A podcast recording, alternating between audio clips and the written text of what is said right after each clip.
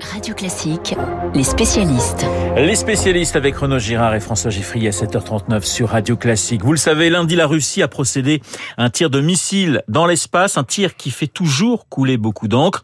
Renaud, quelle est la portée géopolitique de ce tir? Oui, vous l'avez bien dit, la Russie a détruit par missile l'un de ses propres satellites, appelé Cosmos 1408 qu'elle avait lancé en 1982 et qui depuis tournait autour de la Terre à 460 km d'altitude. Y avait-il un problème propre à ce satellite pour décider de sa destruction? Était-ce simplement pour faire un test sur la capacité russe d'interception dans l'espace? Euh, les Américains ont fait deux tests de ce type en 1985 et en 2008. Les Chinois en ont fait un en 2007. Et les Indiens viennent de réussir le leur en 2019.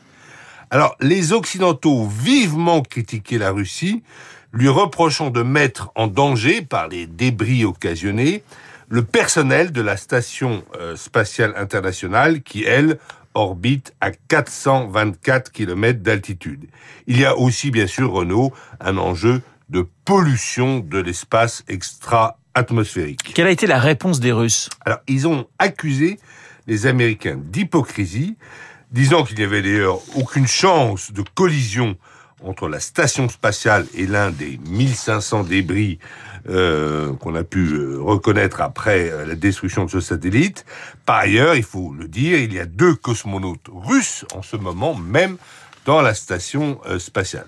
En fait, l'OTAN se montre de plus en plus inquiet par une possible militarisation de l'espace par les Russes et par les Chinois.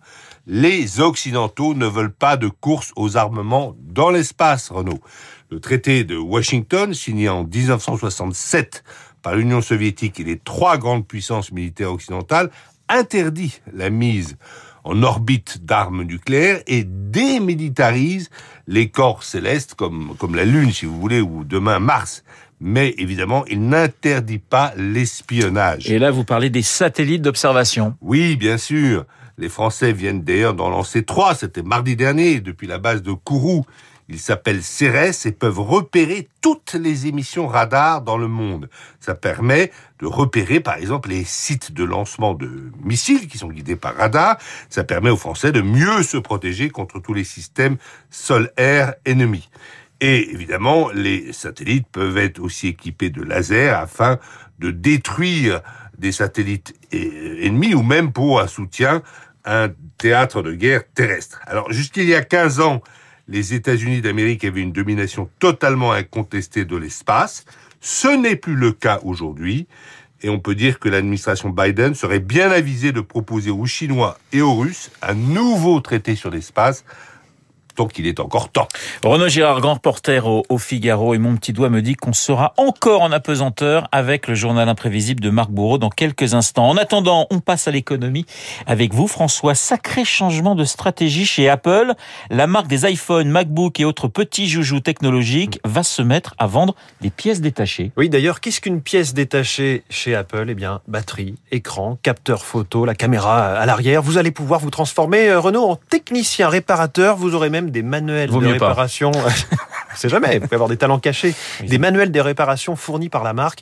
Apple ne vendait que des appareils complets. Et en plus, dans le monde de la réparation, il y avait deux groupes, je dirais même deux castes. Les réseaux agréés par Apple et les autres, sachant que les agréés sont évidemment très chers. Exemple, je sais que vous aimez quand je vous donne des exemples. Changement de la batterie d'un iPhone, 75 euros, on peut se dire que ça va encore. Réparation d'un écran sur un iPhone 13, 361 euros. Tout autre problème qui nécessite une réparation, accrochez-vous, 641 euros pour le tout dernier modèle.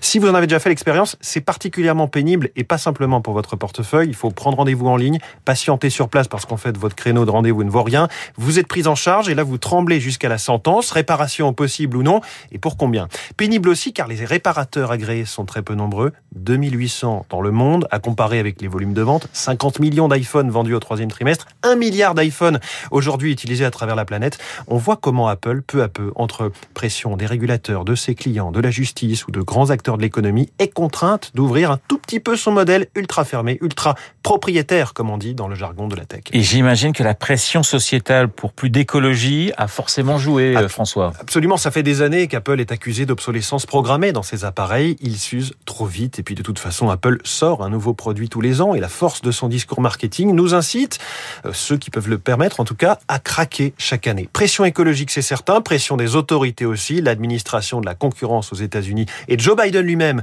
ont critiqué le manque de réparabilité des produits de la marque.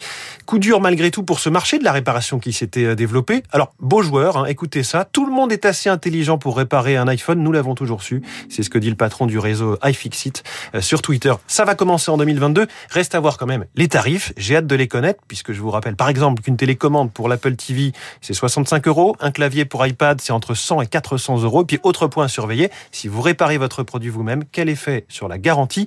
J'espère qu'on n'aura pas de surprise. Voilà, j'espère que vous allez quand même pas acheter des pièces détachées pour Noël à, aux membres de votre famille. Je, sais pas comment, je ne sais pas comment ils prendraient ce genre de petits cadeaux. Merci François, François Geffrier et Renaud Girard, les spécialistes sur Radio Classique. Dans un instant, le journal imprévisible de Marc Bourreau. La guerre des étoiles, retour dans les années 80. Reagan face à Gorbatchev. Marc, dans deux petites